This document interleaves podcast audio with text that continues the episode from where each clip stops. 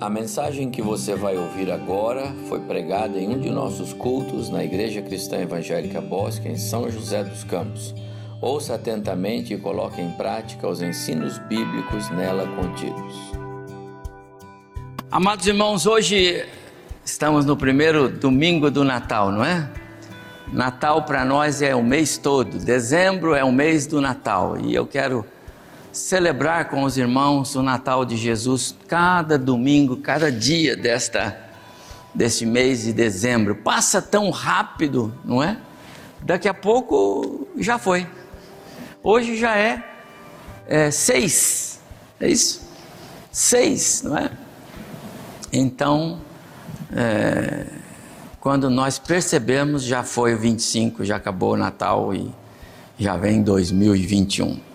Então vamos aproveitar cada domingo, vamos cantar, né, Aaron? Cantar bastante hinos de Natal, como cantamos na abertura, como cantaram agora os meninos, exaltando, glorificando a pessoa de Jesus que tomou o nosso lugar para nos trazer a paz com Deus. Que bom, boa mensagem. Que o Senhor nos abençoe. Natal é, fala de amor, não é? Amor de Deus. Fala de perdão. Deus enviou o seu filho não para que julgasse o mundo, mas para perdoar. Natal fala de misericórdia. Em lugar de esmagar os pecadores, Deus fez sofrer o seu próprio filho na cruz. Já pensou nisso? Tudo isso é Natal. Natal é graça, porque é presente. No Natal, Deus nos deu presente da salvação em Jesus e nós não merecíamos. Natal é luz, e eu vou falar um pouco sobre isso na minha palavra daqui a pouco. Natal é salvação e o conjunto cantou isso agora, o grupo cantou isso agora. Natal é redenção, porque foi assim que Deus programou. Redenção é resgate. A obra de Cristo na cruz, ao entregar-se no meu lugar, ele estava pagando o preço que o pecado de Adão, que passou para todos nós, portanto é nosso, causou diante de Deus um altíssimo preço. Só mesmo a morte de Cristo na cruz pagaria esse preço. Portanto, é, Natal é Cristo na cruz, no nosso lugar. Natal é vida abundante. Foi isso que Jesus disse: Eu vim, eu nasci para que vocês tenham vida e a tenham em abundância.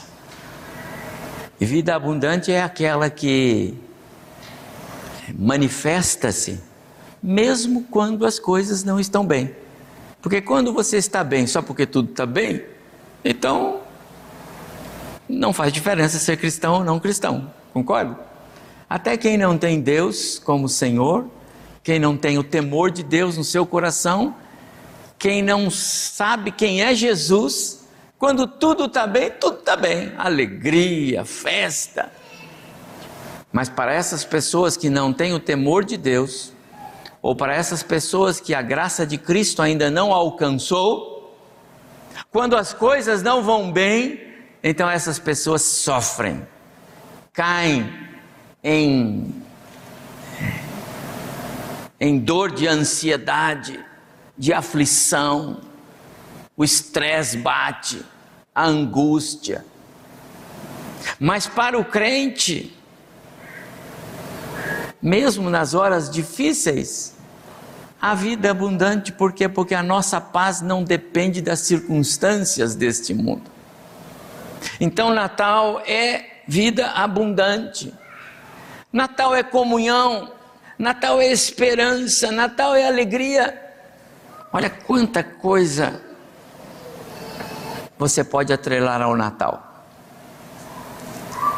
E Mateus escrevendo no seu evangelho, no primeiro capítulo, ele ainda diz: Natal é Emanuel, Deus conosco. Você está vendo? Então, quando eu digo que nós deveríamos celebrar Natal pelo menos desde julho, tá bom, pastor? O ano que vem vai ser assim, vamos preparar a mensagem de Natal desde, porque são tantos temas do Natal e a gente tem pouco tempo no espírito do Natal. Eu quero convidar você para abrir sua Bíblia em Lucas, capítulo 2. Há muitos textos, mas eu separei esse e vou ter uma breve palavra porque nós temos a ceia do Senhor e eu quero ter tempo para ministrarmos juntos a ceia do Senhor aos irmãos nesta manhã. Mas eu quero usar essa porção bíblica de Lucas capítulo 2, verso 21 até o verso 38. Eu vou ler esta passagem, porque eu encontro nesta passagem uma reflexão cujo tema é a vitória da cruz, essência do Natal. Eu vejo isso nas palavras de Simeão, este homem piedoso, bom, justo, reto, temente a Deus, que você vai ver a história dele aqui. Eu vejo isso na história, na vida de Ana, a profetisa que aparece aqui. Eu vejo isso. Eu vejo isso nas páginas, desse, na, na, nos versículos desse texto, e eu quero compartilhar com você. Porque o Natal sem a cruz não tem nenhum sentido. É a cruz que dá sentido ao Natal. Então vamos ler? 21, Lucas 2, 21, verso 21. Completados oito dias para ser é, circuncidado o menino, perdão, deram-lhe o nome de Jesus, como lhe chamara o anjo antes de ser concebido. Passados agora oito, é, os dias da purificação, então agora já Passou um período maior, tá bom? Não é o oito dias. Jesus não foi levado ao tempo com oito dias para Simeão. Passou um período maior aqui. Passados os dias da purificação deles, é, dos pais, da mãe, segundo a lei de Moisés, levaram-no a Jerusalém para o apresentarem ao Senhor, conforme o que está escrito na lei do Senhor: todo primogênito será é, consagrado ao Senhor. E para oferecer um sacrifício, segundo o que também está escrito na referida lei: um par de rolas ou dois pombinhos. Verso 25: Havia em Jerusalém um homem chamado Simeão, homem este justo e piedoso, que esperava a consolação de Israel, e o Espírito do Senhor estava sobre ele. Revelara-lhe o Espírito Santo que ele não passaria pela morte, Simeão não haveria de morrer antes de ver o Cristo, o Messias, o Cristo do Senhor. Ele teve esta visão, o anjo do Senhor falou isso para ele. 27. Movido pelo Espírito, foi ao templo. E quando os pais trouxeram o menino Jesus para fazerem com ele o que a lei ordenava, Simeão o tomou nos braços e louvou a Deus, dizendo: Agora, Senhor, despedes em paz o teu servo, segundo a tua palavra, porque os meus olhos já viram a tua salvação, a qual preparaste diante de todos os povos, luz para os é, para a revelação aos gentios e para a glória do teu povo de Israel. E estavam ali o pai e a mãe do menino, admirados do que dele se dizia.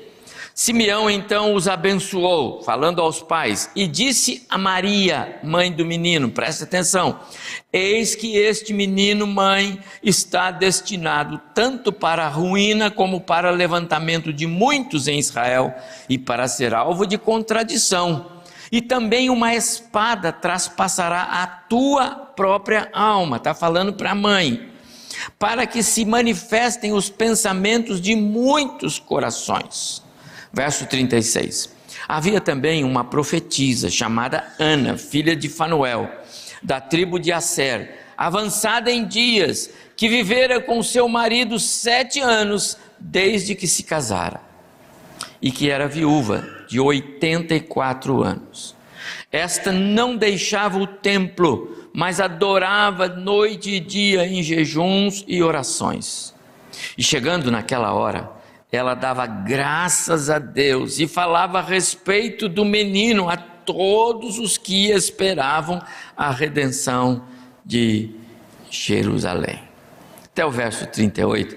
Que o Senhor nos abençoe nesta, nesta reflexão. Vamos fazer uma breve reflexão para celebrarmos a ceia. Vou dar ênfase no verso 29, aí que eu li. Agora, Senhor, é Simeão falando: despedes em paz o teu servo segundo a tua palavra, porque os meus olhos já viram a tua salvação, a qual preparaste diante de todos os povos.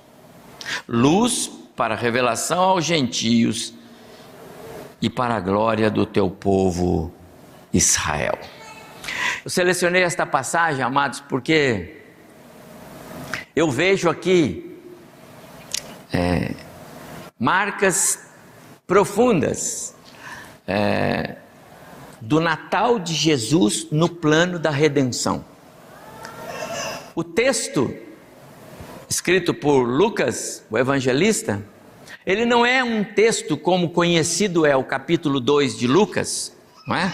O mais completo, o, o que reúne a maior quantidade de informações sobre o nascimento de Cristo é o evangelista Lucas. Ele foi preciso em colher todas as informações a respeito do nascimento de Cristo, como nenhum outro fez.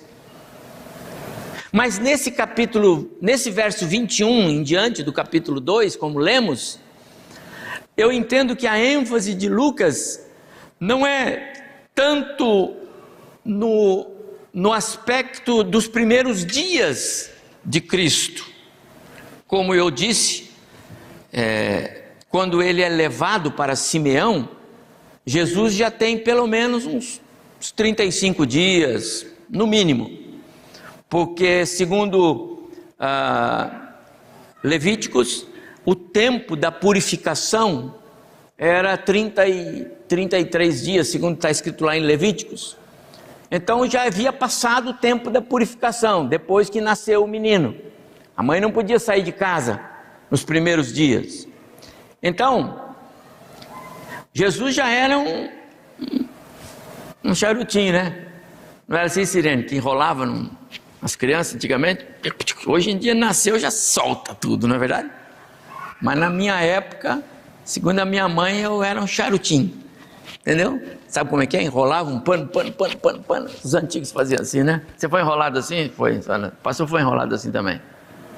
Não, não lembro, mas foi. Não lembro que a conversa mole, né? Então, é, Jesus já era um menininho. Então o tempo passou mas ainda era um bebê, 30 dias, 35 dias.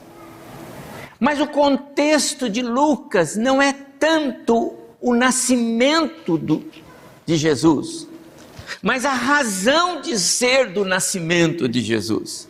E é por isso que esse texto ele está no contexto da ceia, porque esse texto ele fala da essência do Natal por causa da vitória da cruz. E é isso que eu quero compartilhar com os irmãos nesta manhã. Simeão, aqui no verso 29, ele afirma que os olhos dele viram a salvação, a luz que veio ao mundo para revelar o amor salvífico de Deus, é isso que ele está dizendo aqui. Os meus olhos, ele diz, já viram a tua salvação. O recém-nascido, Jesus, o Messias prometido, ele é a salvação. E os meus olhos, Simeão está dizendo, viram. De alguma forma, meus amados irmãos, eu não sei é, é, dar outra explicação para os irmãos, senão aquilo que nós chamamos de um mover do Espírito. Simeão estava lá na casa dele e de repente o Senhor falou ao seu coração: vai ao templo hoje.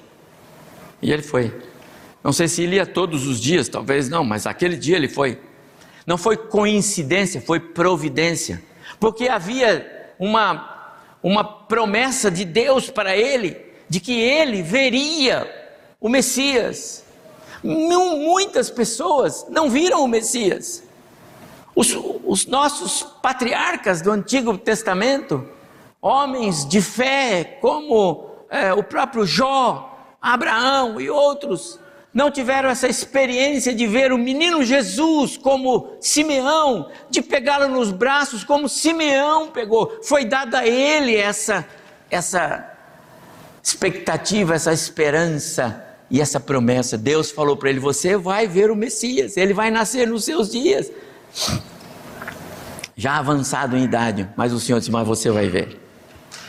E aí, em determinado dia, o Senhor diz para ele: Vai ao templo, vai ao templo. E quando vem a mãe lá, não é?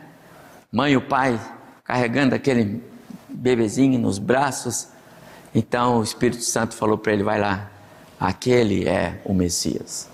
Amado irmão, que reflexos tinha Cristo? Que reflexos é, é, exalava a pessoa de Cristo, de maneira que o Simeão olhou para aquele bebê no colo daquele casal e tomou nos braços e disse: Senhor, eu estou vendo a salvação. E ele não errou, ele não errou, aquele era Jesus, aquele era o Salvador. Mas nota, que ao mesmo tempo, estou no verso 22 aí, 29 ao 32, pode acompanhar aí. Mas ao mesmo tempo que ele veio para ser luz para os gentios, como está aí no texto, né? Veio para ser luz aos gentios, glória para o teu povo Israel. Ele também veio para sofrer. A, a espada que traspassaria a alma de Maria representa a dor que a mãe haveria de ter por causa da maneira como Cristo, o seu filho, haveria de enfrentar a morte neste mundo. Entendeu? É o anúncio do Messias, mas ao mesmo tempo, Deus não falhou em dizer, mas ele veio para morrer. A luz para a revelação aos gentios, luz para os que estão nas trevas, luz para iluminar o caminho dos pecadores, luz para apontar o caminho do céu. Esse é Jesus. Essa luz é a pessoa de Cristo. E o bebê de 30 e 35 dias de alguma forma refletia essa luz do ponto de vista espiritual na vida de Simeão. Por causa da gravidade do pecado, por causa da desobediência de Adão, aquele menino nasceu exclusivamente para morrer. Não é assim, não é? Quando a gente vai lá na maternidade ah, para ver os nossos bebezinhos que estão chegando, né? os papais de primeira viagem acompanhando os seus bebezinhos que nascem, não é? Os avós que vão para ver os filhos dos filhos. Ninguém vai dizer isso para nós. Olha, ele, a vida dele vai ser amarga para vocês, você vai sofrer. Ninguém diz isso para nós. Você pode imaginar como foi para Maria? Ela leva o bebê, imagina, traz o bebê aqui no templo para um dia de culto de apresentação de bebê, traz aqui e tudo mais. Aí vira um pastor lá e diz assim: Olha, irmão, quero dizer uma coisa para você. Uma, uma espada vai traspassar a sua alma por causa da vida desse menino. Porque o louco. Tira o pastor de cena, tira o, pres, tira o presbítero da igreja, não é? Mas o Simeão falou assim, porque estava falando do Messias, e ele veio para morrer, ele veio para dar a sua vida, derramar o seu sangue, para me salvar. Não foi o que os meninos cantaram agora? Não foi? Foi ou não foi? Jesus, Cristo se fez homem para tomar o meu lugar, para que eu pudesse ter paz com Deus. Com tanta luz refletida na pessoa de Cristo, meus amados irmãos, porque eu 35 dias e o Simeão já via a gravidade do pecado da desobediência de Adão só se agrava. É a visão que eu tenho. Se Cristo, com 35 dias, de encarnado, né? Era o bebê. Se Simeão olhava para ele e dizia: Senhor, obrigado, pode despedir o teu servo, porque eu já vejo a tua salvação, eu vejo o Messias, eu vejo a glória do Senhor. Amados irmãos, ele teve um ministério profícuo, ele, ele fez tantas coisas, depois ele morre na cruz, ele ressuscita, e ainda milhares, milhões, bilhões de pessoas não conseguem ver a luz que esse Jesus reflete. Você conhece pessoas que não conhecem, conseguem ver a luz de Cristo brilhando? Eu conheço. Sabe o que mais? Eu conheço pessoas que vêm à igreja e não conseguem ver a luz de Cristo. Não se escandalize com isso, mas é verdade. Eu consigo ver pessoas que são amigos dos, dos cristãos, mas não conseguem ver a luz de Cristo. Não conseguem ver os reflexos da glória de Deus na vida do Messias. Cristo ainda não iluminou a vida deles, eles ainda não conseguem ver o Salvador em sua vida. Mas Simeão viu com 35 dias de vida, ele nem tinha ido para a cruz ainda, e o Simeão viu. Sabe o que eu entendo, meus amados irmãos? Que você devia levantar os dois pés, meu prezado irmão, você está em casa, os dois pés, as duas mãos, se conseguir, e dizer glória ao Senhor, porque o teu Espírito me mostrou por alguma forma o Senhor me amou antes de eu conhecê-lo, antes de eu olhar para o Senhor, antes de qualquer coisa. E o Senhor me mostrou Jesus, porque é assim que é. É claro no texto. Por que as pessoas não conseguem ver Jesus como Salvador? Porque as pessoas não conseguem ver a luz de Cristo? E Simeão conseguiu, e você consegue, você que está em casa, eu aqui, só por obra da, do Espírito Santo. Não foi você que foi é, é, mais esperto do que os seus parentes, viu? Né, Cláudia? Né, Alexandre? Você não foi mais esperto do que aqueles parentes seus que ainda não conhecem Jesus. É que a misericórdia de Deus e o amor de Deus por você foi tão grande que ele disse assim: Eu vou amar esse rapaz aí e vou salvar ele. É assim que Deus faz, amados irmãos, é o que o texto está dizendo. Se o Senhor não disser para mim que Jesus foi naquela cruz no meu lugar, eu vou continuar olhando para aquilo e achar um, algo extraordinário. Que extraordinário! Olha, é um ícone do Natal. Mateus, quando escreve, ele diz: O povo que andava em trevas viu grande luz. Ele faz uma referência a Isaías. Esse texto é lá de Isaías, mas eu estou citando Mateus. Aos que viviam na região da morte, resplandeceu-lhes a luz. A luz brilhou. Mas sabe o que aconteceu? Eles puseram Jesus na cruz, não foi? Jesus veio para o que era? João 1,11. Fale alto. Seu, muito bem. Agora o verso 12. Mas os seus não o receberam. Mas a todos que o receberam, ah, esses sim, foram feitos filhos. Jesus veio para o que era seu, a luz resplandeceu sobre o povo dele mas ainda assim eles não viram a luz. Eles podiam enxergar o clarão, mas não distinguir o Salvador.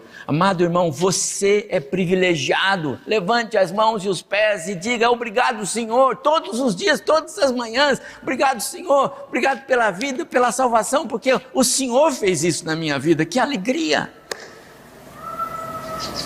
Natal é a vinda da luz de Deus que ilumina a todos não por acaso a humanidade acertou na ornamentação do Natal, não é? Está aqui, luz. Sai por aí é luz. Passei lá na noite no, no shopping Vale, vale não, Colinas. Que coisa bonitinha. Aquelas árvores todinhas, todas, já viram lá? Todas as árvores do estacionamento puseram umas luzinhas bem clean, bem, sabe, discretinho, nada de para-choque de caminhão, né? Tudo iluminado, não. Só, só as luzinhas bonitinhas, né? Mas que coisa linda! Sabe por quê? Porque a luz é mesmo um ícone do Natal, é um símbolo do Natal. E está certo a humanidade de colocar luzes, apesar deles não entenderem sobre a verdadeira luz. Porque Natal é a luz, a luz de Deus, não é a luz do sol. A luz do sol não resolve o problema. Paulo estava acostumado a viajar durante o dia e enfrentar aquela luz do sol todos os dias sobre a sua cabeça. Não havia problema para o Paulo. Nunca ele ficou com problema de visão por causa da luz do sol. O problema que ele teve que enfrentar foi um dia que a luz de Cristo brilhou sobre ele para revelar-lhe quem era Jesus. Aí sim, ele ficou três dias sem enxergar. o aviso do nascimento de Jesus, lembre-se, lembram-se disso? Foi luz. O texto de Lucas aqui mesmo diz que alguns sábios magos saíram lá do Oriente e vieram seguindo uma luz de uma estrela. E que passou lá por Jerusalém e foi até Belém e parou certinho no lugar.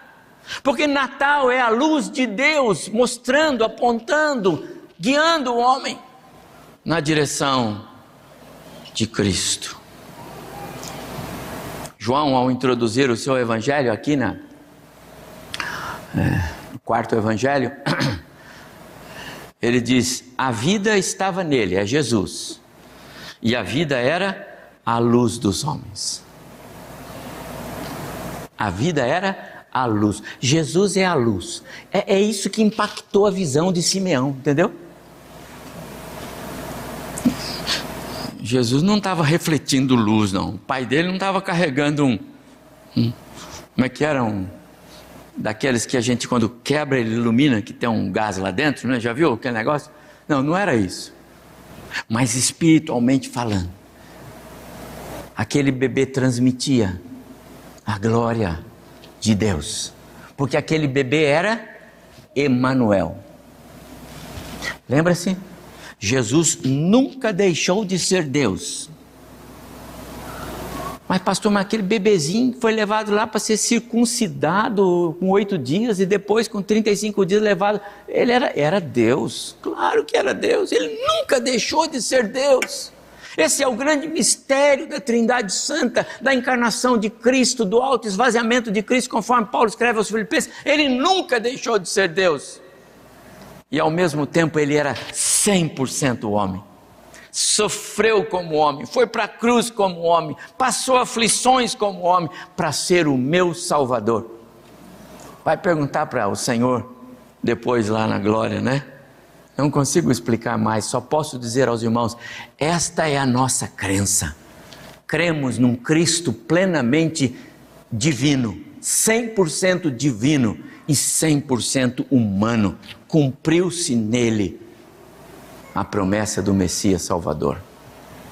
Ele mesmo disse em João capítulo 8, verso 12: Eu sou a luz do mundo. Quem me segue não andará em trevas, pelo contrário, terá a luz da vida. Essa luz que aquele bebê refletia, que o Simeão viu, era a luz da vida. Não era uma luz qualquer Jesus é a luz que dá sentido ao Natal. Jesus é a luz que ilumina o mundo. Jesus é a luz que dissipa as trevas e a luz que reflete a glória de Deus. Sem nenhum adereço, sem nenhum sinal externo que motivasse a visão física de Simeão, conforme eu falei agora, ele viu toda a beleza da luz da vida na pessoa daquele bebê. Que testemunho maravilhoso foi aquele dado por é, Simeão. Só mesmo, amado irmão, pode anotar, só mesmo pela, pela, é, pelo mover do Espírito Santo seria possível o Simeão chegar no templo naquele dia, não é? e está entrando lá um casal com um bebê, e ele olha e quando chega perto ele diz: Posso pegar? Posso pegar. Senhor, agora despedes em paz o teu servo. Esse aqui é o Messias, eu estou vendo a tua salvação. Esse aqui é o que veio para morrer na cruz no nosso lugar. Só o Espírito Santo de Deus podia fazer como de fato fez acontecer. Simeão não parou por aí. Ele fala mais sobre a essência do Natal.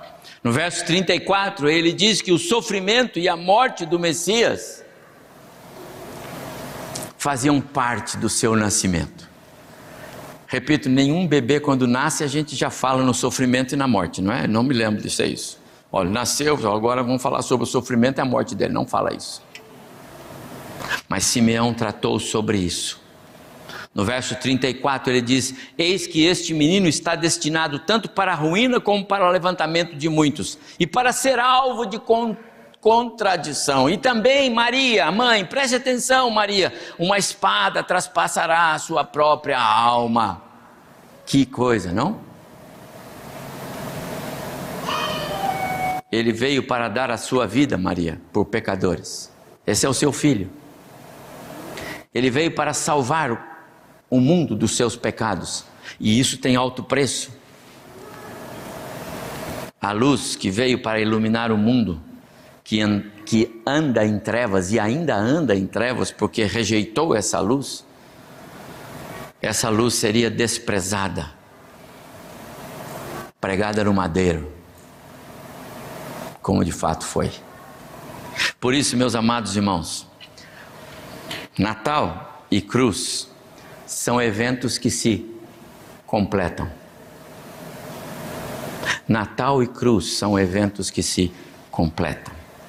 A luz do Natal aponta para a cruz, a cruz de Cristo. E a cruz de Cristo dá sentido ao Natal.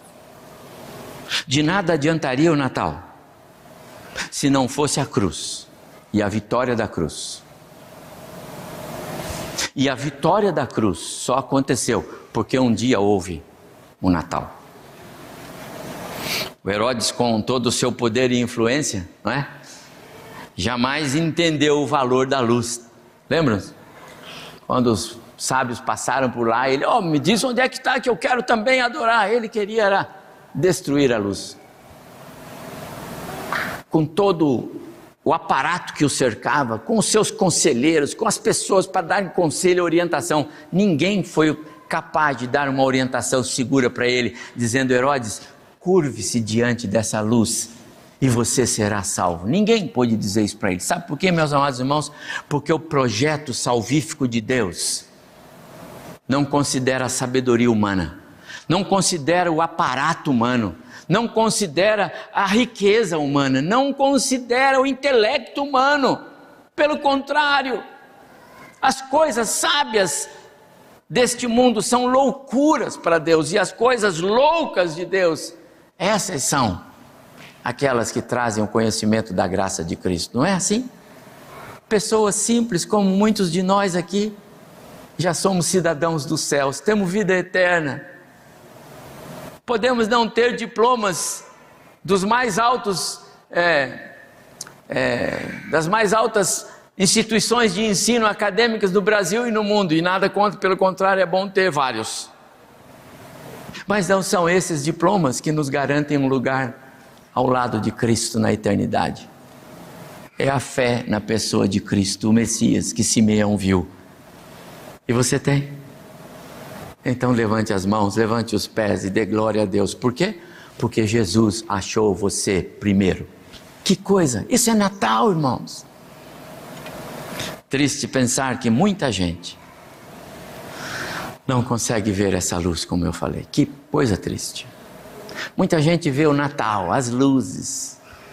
E quando apaga e quando recolhe, alguns lá no dia 6, não é? De janeiro. Que pena, acabou. E aí vamos falar da luz do Natal de novo, só no Natal. E Jesus sai de cena. Não é assim. Mais tarde, naquele mesmo contexto, sai Simeão de cena e entra Ana, e eu li o texto. E Ana fala sobre a redenção. Verso 37, Ana amava o templo. Seu prazer era estar na casa do Senhor, era uma adoradora por excelência. Ana também foi movida pelo Espírito Santo, aquela velha viúva, aquela mulher lá de, de tanto sofrimento. Mas ela também se alegrou. Porque ela viu que aquele menino era a resposta de Deus para a necessidade do coração do pecador, a resposta de Deus para o seu próprio povo, a resposta de Deus para o homem que andava nas trevas. Ele é a redenção, ou seja, ele é o resgate, Ele é a própria oferta e o ofertante, Ele é o sacrifício, Ele traz a salvação. Mais tarde, Jesus confirma é, esse contexto que ele passou com quando o bebê, né, com Ana e, e, e Simeão, lá em Mateus 26, quando ele ministra a ceia. Porque isso é o meu sangue, o sangue da nova aliança, derramado em favor de muitos para remissão de pecados. Exatamente do que Simeão e Ana trataram. Jesus traz para o contexto da ceia, quando ele está dando ceia para os seus discípulos, então ele diz: Isto é o meu sangue, o sangue da nova aliança, derramado em favor de muitos para remissão de pecados. Trinta anos depois, Pedro Escrevendo na sua primeira carta, ele diz assim lá no capítulo 18 do primeiro capítulo, perdão, no verso 18 do primeiro capítulo: Sabendo que não foi mediante coisas corruptíveis como prata ou ouro que fosse resgatado do vosso fútil procedimento que vossos pais nos legaram, mas pelo precioso sangue, como, como sangue de cordeiro, sem defeito, sem mácula, o sangue de Cristo. Referência ao mesmo contexto que Simeão e Ana o mesmo contexto que Jesus na, na celebração da ceia com seus discípulos. Pedro agora se refere: esta mesa reflete o precioso ato de Cristo em derramar o seu sangue lá na cruz. Simeão falou sobre isso lá atrás. Meus amados irmãos, nós vamos participar da ceia agora. A obra é, da redenção e o Natal se completam. O Natal e a obra do, da redenção andam de mãos dadas. Quando Jesus nasceu, já estava implícito no seu nascimento a obra da redenção. A cruz sempre esteve. A mesma madeira que fez o berço fez a cruz. O Natal precisa ser celebrado a partir do triunfo da cruz. Sem a cruz, o Natal de Jesus seria apenas um fato histórico, sem valor eu amo celebrar o Natal e sei que os irmãos também. Mas o Natal só tem sentido por causa do triunfo da cruz. Por causa do triunfo da cruz, nossas festas de Natal não são eventos vazios. Não são eventos que vêm e vão. Quero celebrar a ceia do Senhor com os irmãos nesta manhã por causa do triunfo da cruz, mas com gratidão a Deus pelo Natal. E eu quero encerrar com uma pergunta. Assim como Simeão e Ana, você que me ouve e vê pela internet, e você que está aqui, você consegue ver a luz que Cristo reflete mesmo sem poder ver fisicamente a pessoa de Jesus, porque nós não podemos. Mas pela fé você consegue entender que Ele, Jesus, reflete a luz de Deus. Quero sugerir a você que não deixe passar este Natal sem tomar uma decisão e clamar ao Senhor que Ele lhe faça ver a luz salvadora dele na pessoa de Jesus para que não seja só mais um Natal, mas que seja o Natal de Cristo na sua vida.